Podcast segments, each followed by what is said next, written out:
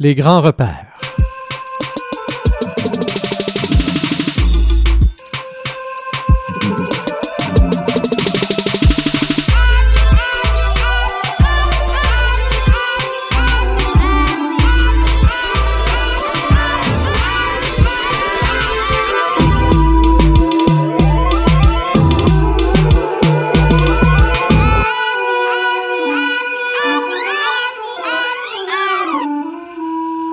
Bonsoir tout le monde. Rémi Perra avec vous donc pour une autre émission des grands repères.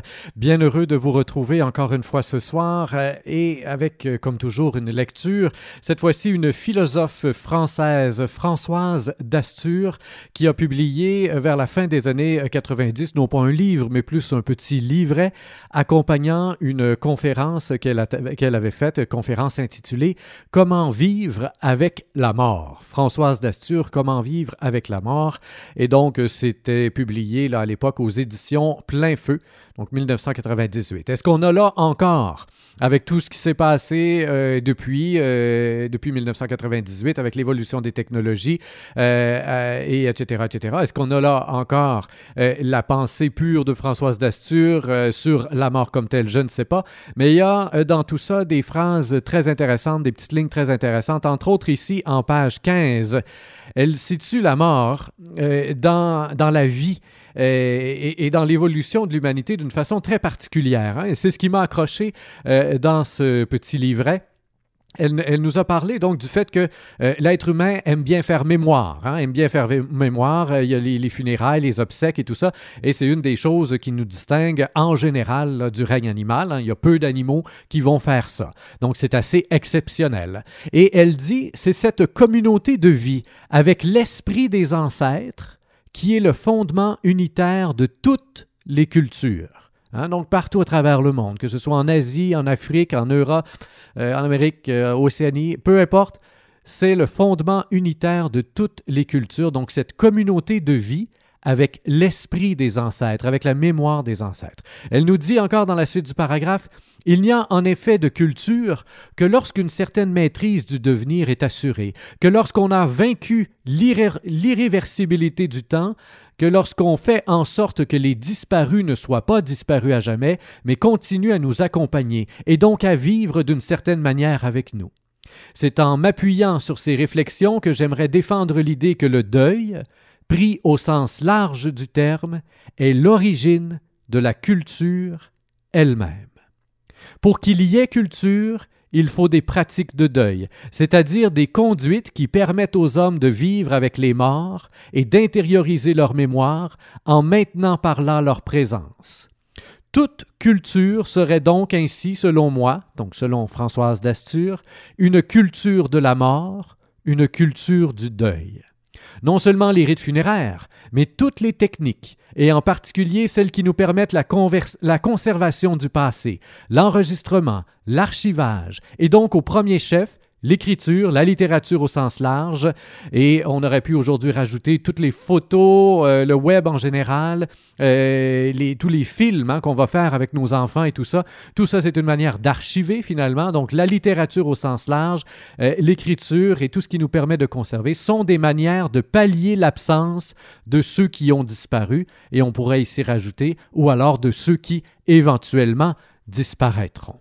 Françoise Dastur, Comment vivre avec la mort, c'est ce qu'on explore aujourd'hui. En musique, pour commencer, voici pour vous. Euh, attendez ici, qu'est-ce que je vous ai choisi pour commencer? Nul autre que Patrick Watson, sur les ondes du FM 95.5, CFLX.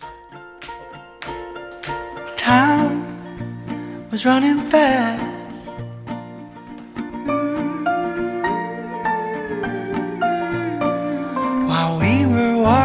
So slow.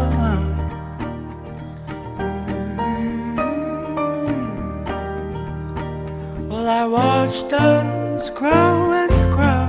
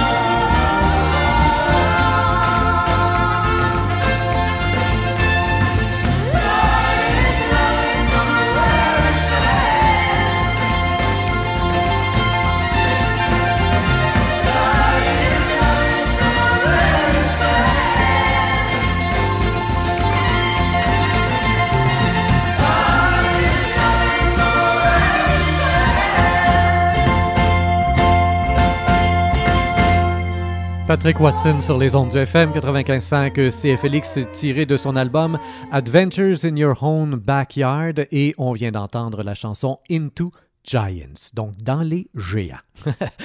Françoise Dastur, philosophe française, donc qui donnait il y a plusieurs années de ça, autour de 1998, cette conférence Comment vivre avec la mort. Je vous amène directement en fin de conférence, donc tout juste avant la période des questions.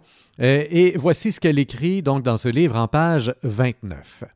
Tout au long de l'histoire de la philosophie occidentale, nous allons retrouver toujours la même idée, à savoir que l'affaire de la philosophie consiste à apprivoiser la mort.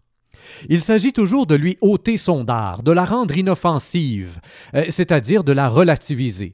Et un peu plus tôt dans le livre, et là c'est Rémi Perra qui vous parle, un peu plus tôt dans le livre, elle a fait, fait justement euh, cette, euh, cette réflexion, cette référence plutôt au fait de ôter son dard. Hein. D'où est-ce que ça vient? Ça, ça vient d'une lettre de Paul. Hein. Lettre de Paul, premier, premier, premier auteur finalement de ce qu'on appelle le Nouveau Testament dans la Bible chrétienne. Et donc, les lettres de Paul ont été écrites avant les évangiles et euh, dans une de ses lettres, première lettre aux Corinthiens, à un certain moment, il parle de cette victoire. Mort, où est ta victoire? Mort, où est ton dard? Hein? Il y a eu une victoire de la vie sur la mort, c'est ce que Paul va proclamer, euh, faisant référence à toute l'histoire autour de Jésus. Donc encore là, elle nous dit, Françoise Dastur, que la philosophie, au final, s'implique très exactement à la même chose, hein? essayer de retirer le dard de la mort euh, et donc à la relativiser. Le souci, du philosophe est de parvenir à se maintenir à travers la dissolution qui atteint son corps, à sauver quelque chose de lui qu'il nomme esprit, et ainsi à surmonter la mort. Voilà, selon moi, le programme, entre guillemets, de la philosophie et des philosophes. Cela suppose que ces derniers sont finalement capables de trouver dans la vie et dans le temps lui-même les conditions de leur dépassement et de justement découvrir en eux la possibilité de déployer l'horizon d'une vie infinie, d'une immortalité et d'une éternité. À nouveau, il me semble que la philosophie, tout comme les religions et les mythologies, a tenté d'affronter authentiquement cette coupure radicale qu'est la mort, mais qu'elle a aussi fini par pactiser avec la mort, par la relativiser, par essayer de la convertir en quelque chose de positif. Pour moi, cela témoigne de l'incapacité de la philosophie et de la métaphysique traditionnelle à regarder la mort en face. Je vais peut-être, pour quelqu'un qui enseigne la philosophie, vous sembler bien pessimiste, mais la métaphysique classique, qui va de Platon à Hegel, n'est, selon moi, guère supérieure à cet égard aux religions et aux mythologies. Elle oppose à la mort une survie en esprit, une survie en pensée, et du même coup la mort devient quelque chose de relatif, un simple passage, quelque chose qui finalement n'a plus rien à voir avec ce qui nous épouvante et nous angoisse lorsque nous affrontons en pensée la mort. Ce qui nous épouvante, ce n'est pas le passage, c'est-à-dire une coupure relative, mais cette disparition sans retour qui qui nous menace à tout instant la possibilité d'une annihilation, euh, annihilation totale de notre esprit, de notre être. Voilà ce qui nous épouvante, nous angoisse jusqu'au tréfonds et dont la philosophie classique ne parvient pas beaucoup mieux que les religions à rendre compte. Il reste maintenant à conclure, nous dit-elle. Comme je vous disais, je vous amène euh, directement à la fin de sa conférence. Que serait un discours authentique qui parviendrait à ne pas esquiver la mort? Un tel discours est-il seulement possible? Là encore, je vais vous paraître assez pessimiste car je ne crois pas que la philosophie parvienne à tout penser. Je crois au contraire qu'il y a pour elle des limites au pensable et que la mort est une de ces limites et sans doute la plus infranchissable d'entre elles. Je crois qu'il n'est pas possible de penser la mort. Je crois que la mort est l'impensable, qu'elle ne renvoie à aucune expérience propre et ne se laisse enfermer en aucun concept, et qu'elle est plus puissante que toutes les pensées que nous pourrons jamais produire d'elle. Dès que nous essayons de la penser, nous faisons d'elle autre chose que la coupure radicale, l'absence absolue qu'elle est. Nous la pensons comme une simple pause, un simple arrêt momentané de la vie, nous l'intégrons à la vie, et nous ne pensons pas la mort en elle-même. Nous ne pensons pas la mort elle-même, plutôt dit-elle. C'est en page 31 ici, et je saute ensuite quelques paragraphes pour aller faire un tour à la page 32. Autre extrait, et peut-être avant quelques réflexions sur ce qu'elle vient de nous dire là effectivement assez difficile de séparer de la mort de la vie. Et, personnellement, régulièrement dans ce qu'elle écrit euh, dans ce petit livret, Comment vivre avec la mort, je, comprends tout à fait son aspiration de philosophe voulant finalement peut-être se, euh, se, distancier, voulant euh, se, définir, ou je ne sais pas trop, et voulant affronter la mort en tant que la mort, en tant que, comme elle dit, disparition d'elle-même et tout ça. Et, elle vient nous dire que c'est impossible. Personnellement, je crois avoir réussi ce combat avec la mort, on pourrait dire, ou je ne sais trop. Je, crois, je crois avoir réussi ce face-à-face plutôt que ce combat. Je crois avoir effectivement apprivoisé ma finitude. Je n'ai aucun problème avec le fait de disparaître.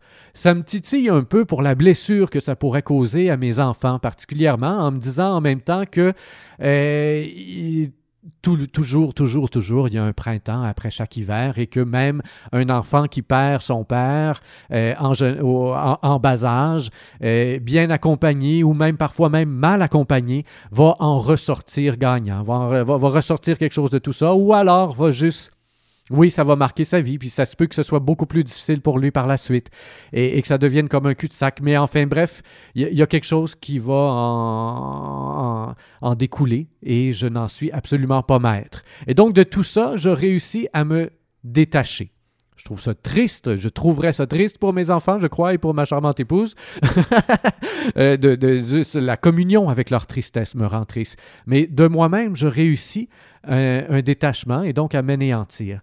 Cela dit, la contemplation de la vie en général m'amène à voir que la mort et la vie ne sont pas contradictoires et que chaque mort est suivie d'une naissance et que justement en mourant je donne naissance à quelque chose dans l'histoire de mes enfants et que veut veut pas il y a toujours un souvenir qui est laissé.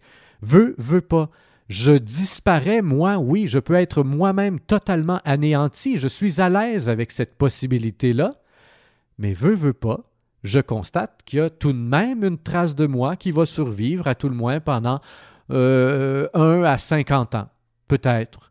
C'est dans les gens là, que j'ai touchés et qui éventuellement euh, va s'effacer, oui, effectivement, tranquillement. Et, mais mais, il y a quelque chose quand même qui survit de nous, ne serait-ce que dans le souvenir. Est-ce que je peux aller à l'encontre de ça et me dire non, même ça devrait s'anéantir avec moi? Puis je pense pas que ce soit là le propos de, Françoise Dastur. Et en même temps, on dirait qu'elle le voudrait, on dirait qu'elle voudrait l'affronter comme ça comme si le jour où elle va mourir, il n'y restera plus rien d'elle. C'est malheureux, mais tout ce qu'elle aura dit, entre autres sur la mort, eh ben on aura là son héritage. Il y aura là encore quelque chose d'elle qui survivra, malgré elle peut-être, malgré son propre désir de voir en la mort quelque chose de tout à fait drastique. Hmm? Bon, voilà. Et moi, ce que je vois, c'est qu'à même la vie, même la vie le cycle des saisons au Québec nous le démontre tant et tellement. Hein. Après chaque hiver, un printemps. Et chaque fois qu'il y a des feuilles mortes, ben c'est pas parce que les feuilles sont mortes à l'automne qu'il n'y aura pas d'autres feuilles au printemps. Et il y aura des feuilles sur les branches et il y aura même des nouvelles feuilles. Il y aura plus de feuilles l'été d'après. C'est quand même extraordinaire, ça. Hein, de voir qu'à chaque fois qu'il y a un grain qui meurt à son état de graine et qu'il y a quelque chose qui pousse, ben, au bout, tu as une surabondance de vie, une surabondance de graines hein, qui vont pouvoir aller semer d'autres plantes et tout ça. Donc, à chaque fois, pour chaque mort, en fait, il y a une surabondance de naissance. Et on a tendance à continuellement vouloir quand même, parfois, opposer mort à vie. Alors qu'au bout du compte, quand bien même il n'y aurait rien pour moi après la mort, et c'est pas moi qui décide, quand bien même il n'y aurait rien pour moi après la mort, je vois qu'il y aurait énormément de naissances à même ma mort. Naissance psychologique pour un nouvel état, pour une nouvelle vie, pour mes enfants, pour mes proches. Naissance de petites euh, bactéries dans mon corps qui éventuellement vont faire de moi du bon compost. Voilà. Toujours est-il que je reviens euh, à cette page 32 quelques lignes encore euh, de ce petit livret Comment vivre avec la mort. Il est difficile, mais il est peut-être pourtant possible de parler de la mort sans se référer à aucune transcendance qui serait susceptible de la relativiser. Il y a beaucoup de manières de relativiser la mort. La mort n'est plus en effet qu'une séparation relative pour les mythologies qui nous incitent à penser que le monde des morts et le monde des vivants sont un seul et même monde et que nous sommes toujours avec les morts. Il en va de même pour les religions qui nous promettent une survie personnelle et nous affirment que la mort n'est qu'un passage douloureux, certes, mais qui peut nous conduire à la vraie vie. Il existe encore d'autres manières de neutraliser la mort, celles que nous trouvons dans les croyances en un, éternel, retour du temps, en un temps cyclique, et qui consiste à dire que c'est l'individu seul qui meurt, qui meurt, oui, mais que la vie universelle continue inlassablement son cours, et donc que la vie est un éternel recommencement, et la mort une simple apparence. Il y a enfin les philosophes qui disent que triompher de la mort consiste à penser, parce que dans la pensée, cet être mortel qu'est l'homme atteint l'éternité et à l'immortalité et triomphe ainsi de la mort. Aujourd'hui où nous, les modernes, croyons de moins en moins à ces transcendances-là, ah, j'aime bien hein, comment elles se posent ici en être supérieur.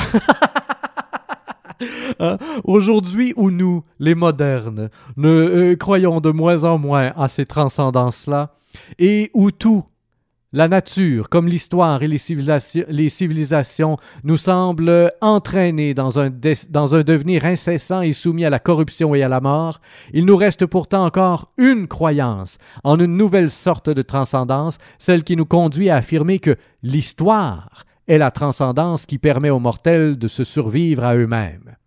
Et c'est très drôle, ça. C'est très drôle parce que, voyez-vous, si on remonte au temps des Grecs, en fait, c'était aussi ça. Hein? Alexandre le, Grand était un être éternel, bénéficiait d'une éternité parce qu'il avait su marquer l'histoire, justement. Et tous les badauds qui mouraient se retrouvaient dans une espèce de, d'enfer, qui n'était pas l'enfer, le chrétien, absolument pas, mais une espèce de, d'état de léthargie éternelle, vraiment déplaisante, qui faisait en sorte que les Grecs n'avaient pas super hâte de mourir. Là, On avait une notion de la mort qui était plutôt plate, sauf pour ceux qui avaient réussi finalement à devenir une espèce de demi-dieu de par les exploits qu'ils avaient accomplis. Hein? Mais il fallait marquer l'histoire pour que l'histoire se souvienne de nous, et c'était la manière de devenir éternel finalement. Et aujourd'hui, ben, euh, les modernes, euh, vont être jugés par l'histoire. Hein, nous parlons du tribunal de l'histoire. Nous disons que l'histoire jugera et nous pensons que l'histoire, à défaut de Dieu, nous rendra justice. C'est là une forme bien prosaïque du jugement dernier, puisqu'il ne s'agit plus du jugement divin, mais seulement des jugements des hommes. Euh, mais sans doute, mais c'est sans doute dans la, dans la modernité, marquée par la disparition du divin et le déclin des anciens absolus, la seule forme de transcendance qui semble encore pouvoir être invoquée.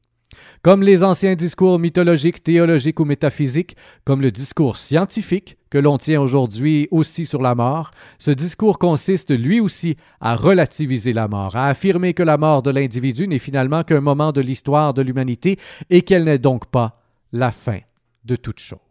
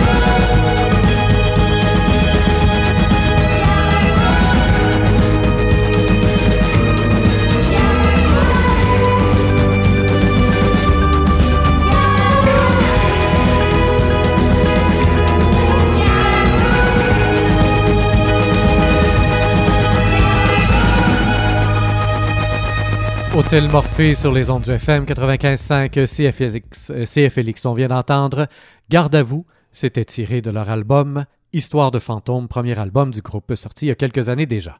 Toujours dans la lecture du livre euh, ou du livret Comment vivre avec la mort, Françoise Dastur, euh, j'ai euh, donc ici la page 33, donc la suite tout simplement de ce que je venais tout juste de vous lire. Tous ces discours, donc elle parle ici là, du discours historique, du discours religieux, métaphysique et autres, tous ces discours me semblent en fait relever de la même inauthenticité, donc quelque chose qui n'est pas authentique, de l'illusion que la mort peut, d'une certaine manière, être compensée, et qu'elle n'est donc qu'une variable parmi d'autres au sein d'un grand calcul dans lequel, bien que l'individu finisse toujours par perdre, on aboutisse pourtant toujours à des résultats globalement positifs.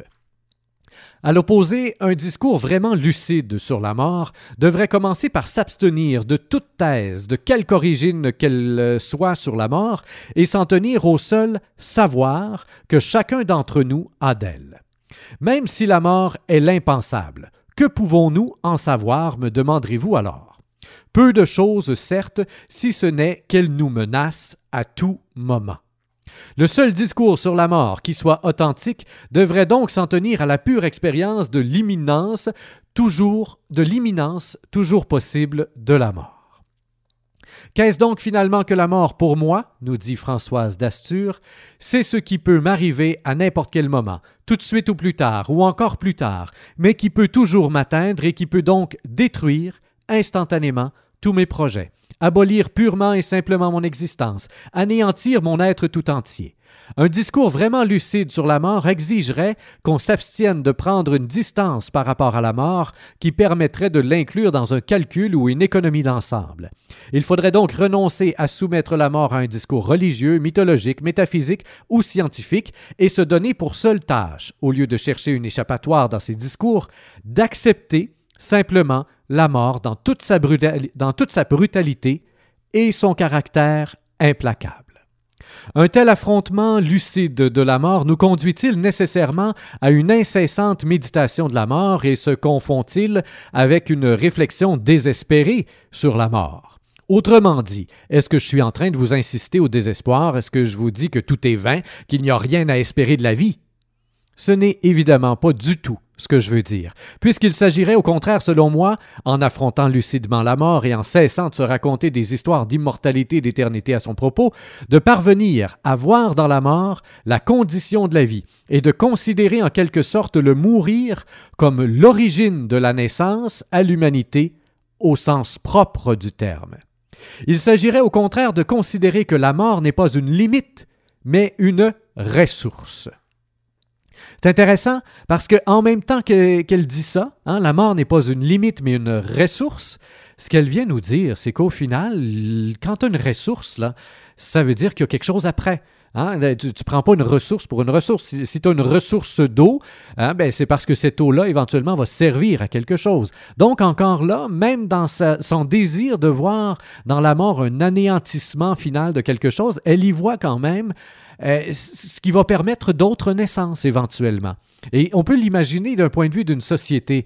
Vous savez, à un certain moment, si on a un dictateur, on peut être heureux, effectivement, que la mort existe. Tu quand on pense, moi, quand on entend parler régulièrement au niveau de la science, euh, on, ben, régulièrement, on voit ça une fois ou deux par année, le sortir dans les médias, euh, l'homme qui vivra mille ans est déjeuné. Hein, donc, depuis 2, 3 ans, 4 ans, 5 ans, là, on nous sort ça une fois ou deux par année. L'homme qui vivra 1000 ans est déjeuné à cause de l'évolution des technologies et patati et patata. Mais je me dis, si ce gars-là devient dictateur, c'est pas chouette. non, mais vous imaginez, hein, quelqu'un qui a l'âme guerrière et qui est, chef de son pays et qui établit une et, et qui peut vivre comme ça mille ans et qui dans mille ans finalement, au bout de mille ans, la technologie va encore avoir évolué. Et là, ben, j'imagine qu'il pourra vivre pour toujours dans une espèce de cyborg, mais mais mais il n'y a rien qui peut naître après.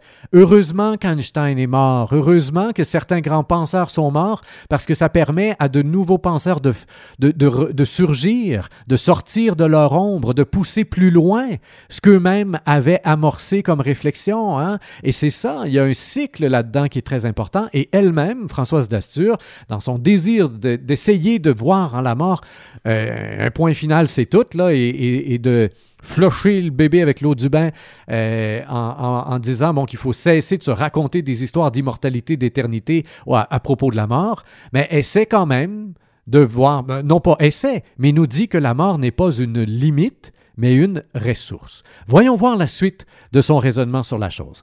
L'idée que je voudrais défendre, nous dit-elle, c'est que nous ne sommes pas ouverts au monde, c'est-à-dire que nous ne sommes pas en relation avec les choses et les autres êtres que parce que nous avons un rapport à la mort, parce que nous sommes des mortels et que nous le savons.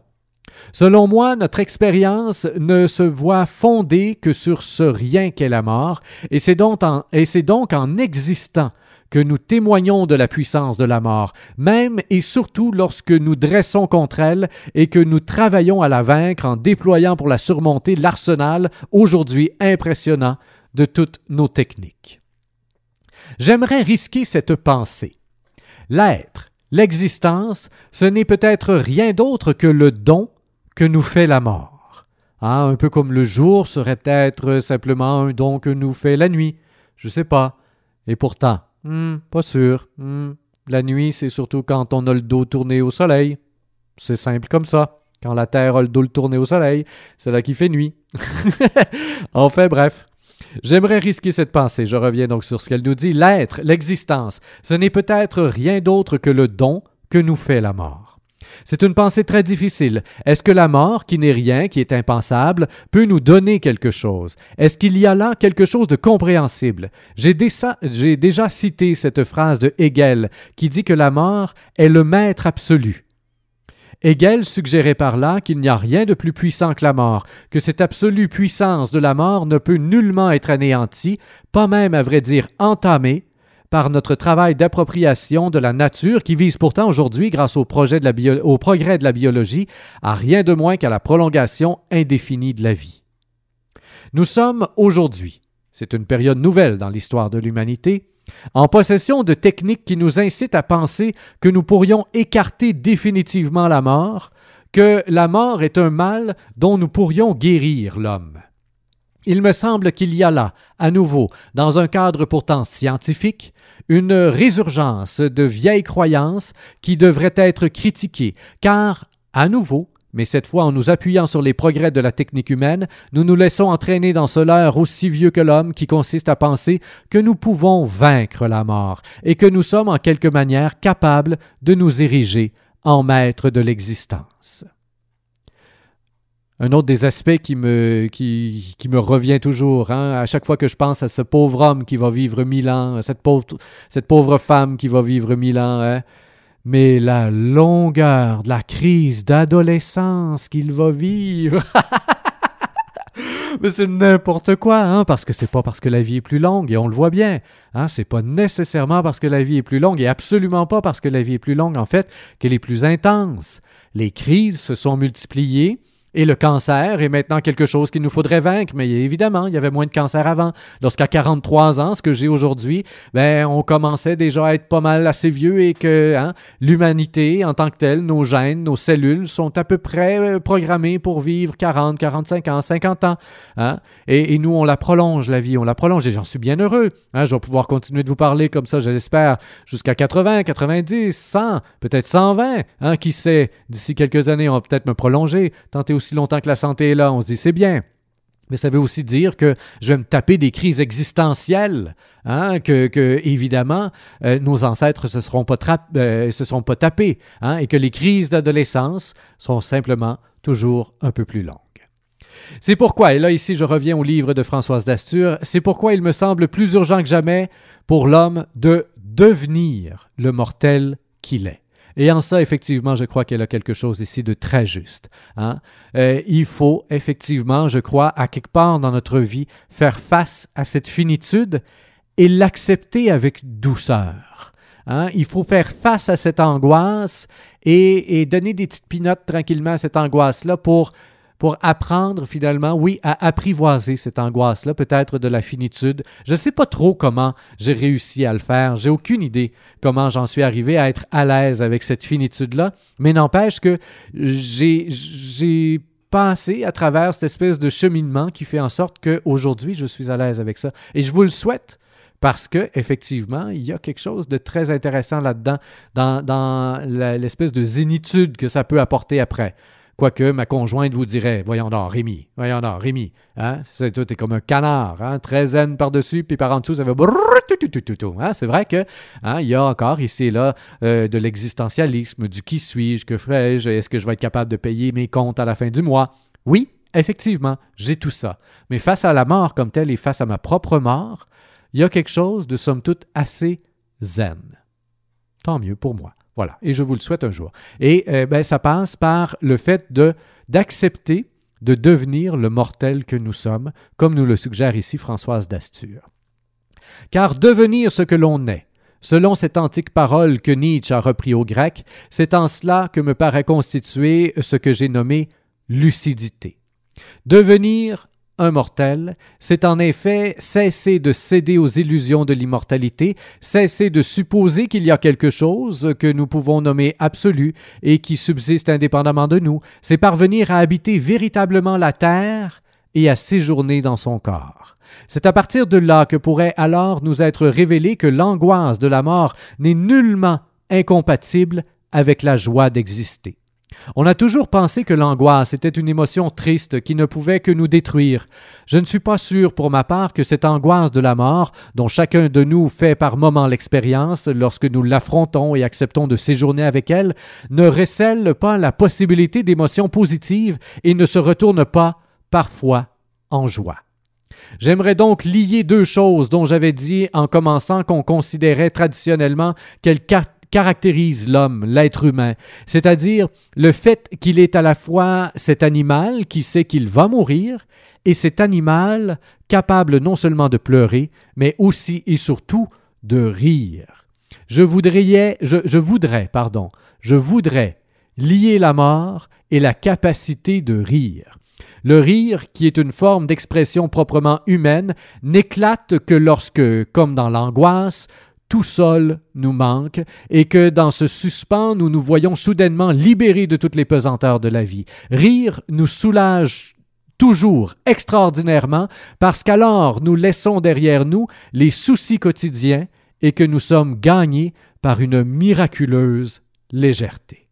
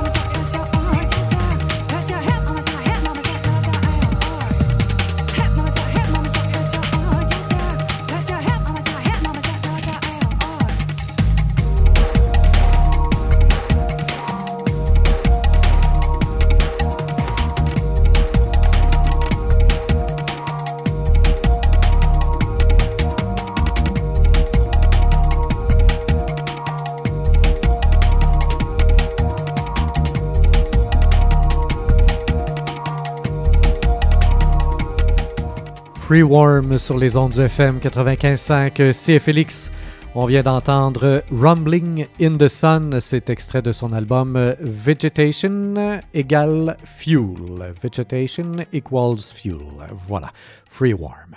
Je reviens en conclusion donc euh, de ce livre de Françoise Dastur, Petit livret, Comment vivre avec la mort publié euh, fin 98, je crois, ou en 98 à quelque part. attendez ici que je retrouve. Voilà, 23 mars 1998, c'était la date de la conférence, euh, donc publiée dans les mois qui ont suivi, on peut penser.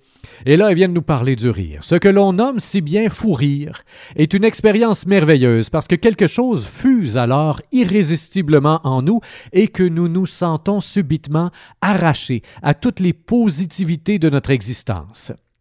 Il me semble que le rire possède une vertu semblable à celle de l'angoisse de la mort. Il nous délivre de l'étroitesse de notre finitude, de ce fardeau euh, qu'est pour nous le simple fait d'exister, au moins pour un instant, et nous ouvre à ce que j'aimerais appeler la gratuité de l'expérience, de l'existence, la gratuité de l'existence. Dans le rire, nous faisons l'expérience que nous vivons pour rien que nous vivons sans raison et qu'il n'y a ni à chercher de raison ni à expier le fait que nous existons. Dans le rire, nous faisons l'expérience de ce que Nietzsche appelait si magnifiquement l'innocence du devenir. Nous faisons l'expérience que euh, nous sommes innocents, que la mort n'est pas la punition d'une faute qui nous incomberait du simple fait d'être nés, mais au contraire, ce qui nous permet d'être là. Et c'est donc dans le rire que paradoxalement, selon moi, nous entretenons le rapport le plus authentique à notre mortalité. C'est pourquoi je ne suis pas sûr que là où, comme dans les sociétés dites développées, on tend à oublier la mort, à la cacher, à la minimiser, le rire puisse retentir de manière franche, de manière libératrice. Pour l'amour du rire, il ne faudrait pas oublier la mort, il nous faudrait être capable, dans l'angoisse et dans la joie, indissolublement, de l'affronter. Voilà, en substance, ce que je voulais dire ce soir. Je vous remercie. Je souligne ici quelques paradoxes dans cette conclusion de Mme Françoise Dastur. Euh, c'est qu'elle nous parle hein, des, sociétés dites développées, euh, des sociétés dans lesquelles on tend à oublier la mort, etc. Hein. Bon, les sociétés dites développées, effectivement, euh, n'ont pas le même rapport à la mort euh, que partout ailleurs, mais pas nécessairement parce qu'on tend à vouloir la minimaliser ou parce qu'on tend à la cacher plus que dans les sociétés pauvres. Absolument pas. Hein. Il n'y a pas dans notre culture une culture de la fuite de la mort, contrairement à ce qu'on pourrait parfois penser dans certains milieux, euh, soit spirituels, philosophiques ou autres. Moi, je vois pas dans notre culture une fuite de la mort. Tout comme je ne vois pas dans quelqu'un qui profite pleinement de l'été, je ne vois pas une fuite de l'hiver. Hein? Il n'y a pas euh, en plein été à essayer de réfléchir sur la mort, à essayer de s'adapter à la mort, à essayer d'affronter la mort, à essayer de pactiser ou de... Non, non, non. Et il n'y a pas là, absolument pas. Hein? Donc, il y a dans la relation avec la mort, en fait, simplement euh, une relation qui revient périodiquement dans notre vie au moment où on est en face d'elle parce qu'un de nos proches va décéder, parce qu'un attentat en France, parce que euh, quoi que ce soit arrive euh, dans la vie qui fait en sorte que ça nous rappelle notre propre fragilité, notre propre finitude et tout ça. Mais c'est pas effectivement quelque chose après, euh, après lequel on court. Et même dans les sociétés pauvres, c'est malheureux à dire, mais c'est pas quelque chose après lequel on court. Oui, on va prendre un peu plus de temps pour faire les funérailles, mais est-ce que, d'après ce que vient de nous dire Françoise Dastur elle-même, est-ce que c'est là, là, tu sais, justement, dans cette espèce de grand passage d'accompagnement de l'âme dans l'au-delà, parce qu'on va prendre une semaine à prier pour elle, est-ce que c'est mieux vivre avec la mort pour autant? Ce n'est pas ce qu'elle semblait nous dire quelques paragraphes plus tôt. Hein? Donc, il n'y a pas là, finalement, une meilleure relation avec la mort. La mort n'est pas plus incluse. Hein? On essaie de la conjurer d'une manière ou d'une autre. Hein? Soit en vivant les rites funéraires très rapidement, soit en vivant les rites funéraires sur une longue période de temps, mais d'une manière ou d'une autre, le deuil se vit, et comme elle le disait en tout début, en ouverture de son livre, ou en page 15, la première chose que je vous ai lue en début d'émission, à travers tout ça, Effectivement, c'est toutes les cultures de l'humanité qui se construisent, parce qu'on va continuellement faire mémoire des morts, des morts et qu'il ne, pourrait, pas y avoir de culture si euh, on recommençait à chaque fois à zéro. Hein? Si on avait à chaque finitude, donc à chaque fin de vie, s'il fallait absolument tout oublier de cette vie-là, l'arracher à la vie elle-même comme si elle n'avait jamais existé, euh, et tout effacer comme on efface un disque dur d'un ordinateur et flop, il n'y a plus rien, puis on peut reformater la chose comme s'il n'y avait rien eu? Absolument pas. Et je pense pas que ce soit ce que Françoise Dastur euh, espère elle-même de la mort. Hein. Il y a à chaque mort une trace qui survit. Et c'est pas parce que dans les sociétés pauvres euh, qu'on a plus de place au rire qu'on est plus à l'aise avec la mort pour autant. On va tout autant essayer de la transcender. On va essayer de l'apprivoiser de mille et une manières. Et contrairement, personnellement, euh, à Françoise Dastur, je ne vois pas là, euh, finalement, pour moi, une négation de la finitude de la mort. Absolument pas. Hein? Parce que la mort en elle-même n'est pas une fin. La mort est une fin qui continuellement. Et, là, elle, me taperait sur les doigts parce qu'elle vient de me dire Mais regarde, je viens de passer 35 pages. Mais scientifiquement parlant, je ne le vois bien. J'ai pas besoin de mille et une recherches. J'ai pas besoin. Le contemplatif en moi voit dans les saisons qui tournent, ce cycle de la vie, voit dans un feu de forêt la naissance des bleuets, voit dans une catastrophe écologique, dans une catastrophe économique, un renouveau qui revient. Et oui, on peut euh, voir ça et, le mettre comme elle le disait, je vous, l'ai lu, on dirait qu'on a toujours tendance à essayer de voir là-dedans un petit quelque chose de positif. Là, je reviens avec une des phrases qu'elle nous disait. Tous ces discours sur la mort me semblent en fait relever de la même inauthenticité, comme si ce n'était pas authentique de penser que après chaque mort, il y a toujours quelque chose qui renaît. Peut-être pas la personne elle-même, Peut-être pas la personne elle-même, et ça, moi, je suis à l'aise avec ça. Si je meurs, je meurs. Mais il y a quand même quelque chose qui naît par la suite, malgré moi. Je peux même pas, je voudrais l'empêcher que je ne pourrais pas. Mort et naissance sont intimement liés. Ce n'est pas nier la mort. Je ne suis pas en train de dire que la mort n'existe pas. Ce serait comme dire que l'hiver n'existe pas. La mort existe. La mort est brutale. La mort arrache. Mais, tout comme le feu de forêt brûle au grand complet la forêt, mais après chaque feu de forêt, il y a toujours des bleuets. il y a toujours des petits fruits qui repoussent. C'est la première affaire qui repousse après un, feu de forêt. Et une forêt mature, une forêt mature, c'est une forêt qui a vécu plusieurs feux de forêt, 7, 8, 10 feux de forêt dans son existence au fil des siècles. Alors oui, à travers tout ça, on en arrive toujours à des résultats globalement positifs. Et, et ce n'est pas de notre faute si la vie en elle-même tend à s'épanouir continuellement.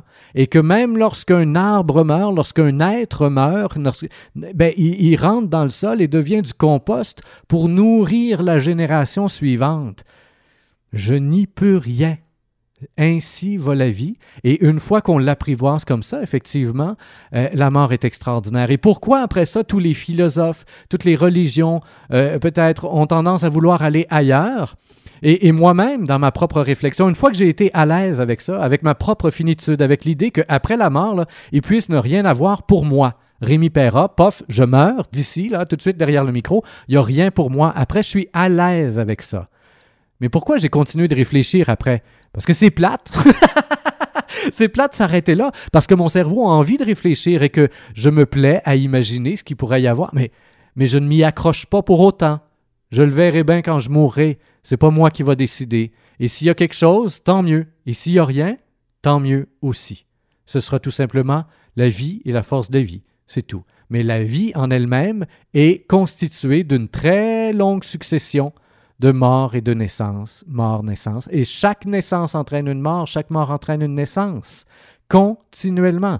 Chaque mort a besoin d'une naissance, chaque naissance a besoin d'une mort. C'est vrai de la vie humaine, c'est vrai d'une constellation d'étoiles. Voilà. 19h55, c'est ainsi que se termine l'émission enregistrée en ce 22 novembre 2008, jour anniversaire de la mort de ma fille, justement. Hein? Une mort qui a provoqué dans ma vie énormément de petites naissances, énormément de naissances. Et aujourd'hui, huit ans plus tard, je suis à même de lui dire merci d'être morte. C'est spécial quand même. Pensez-y. Laissez ça euh, méditer. Euh, et euh, on se quitte sur Jean Leloup. Je joue de la guitare pour les ondes du FM 95.5 c'est Félix. Ça a été un plaisir pour moi d'être avec vous aujourd'hui. On se retrouve la semaine prochaine.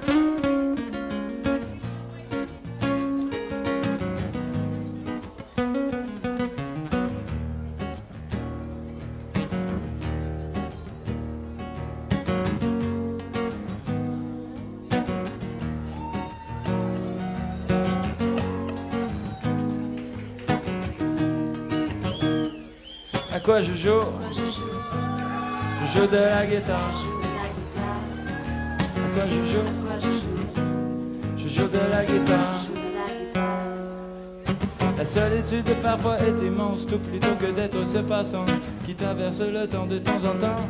Alors je pars à la dérive, mon lit est un navire, un atelier où je vais pour l'éternité. Voyageur dans l'instant présent, je ne sais pourquoi je suis si triste. J'aimerais appeler quelqu'un, mais qui Dieu Je me sens seul, viens, je viens, tous mes heures. À quoi je joue? Je joue de la guitare. À quoi je joue? Je joue? De la guitare. Je sens que j'hallucine et j'ai peur de partir comme un fou vers la mort. J'ai des grands instants de lucidité. J'ai des grands instants de lucidité. J'ai des grands instants de lucidité. J'ai des grands instants de lucidité. Fuck the system,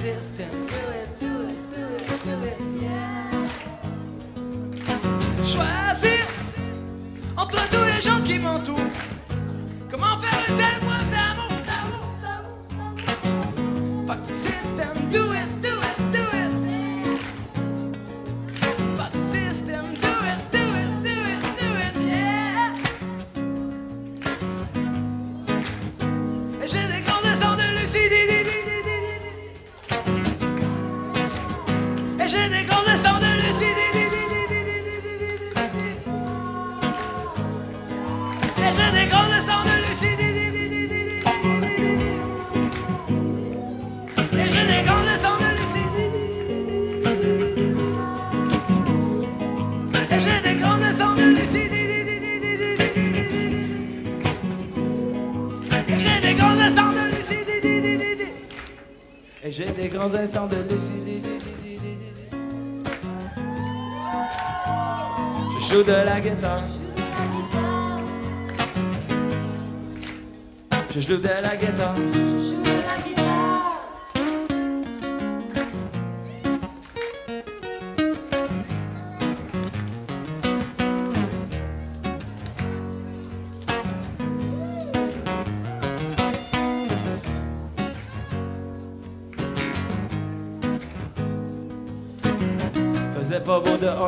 Rêvait de pardonner, cherchait à discuter.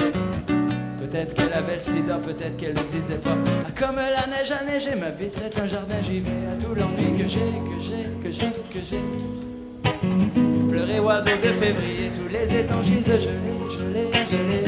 Fuck the system,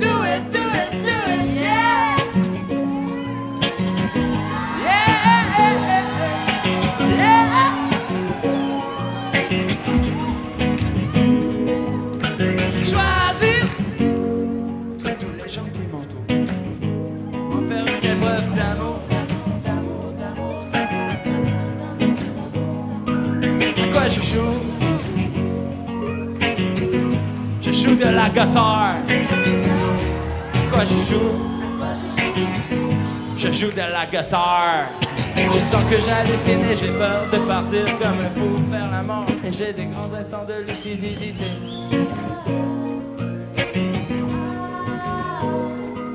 Et j'ai des grands instants de lucidité. Et j'ai des grands instants de. Et j'ai des grands instants de lucidité. Il y a, il y a les sirènes qui chantent, qui chantent, chantent les marées. Il y a, il y a les sirènes qui chantent, qui chantent, chantent les noyés vers les îles, vers les îles. C'est le temps d'embrasser les fleurs de cimetière. C'est le temps de mourir. À la guerre comme à la guerre. C'est le temps de partir. Faisait pas beau de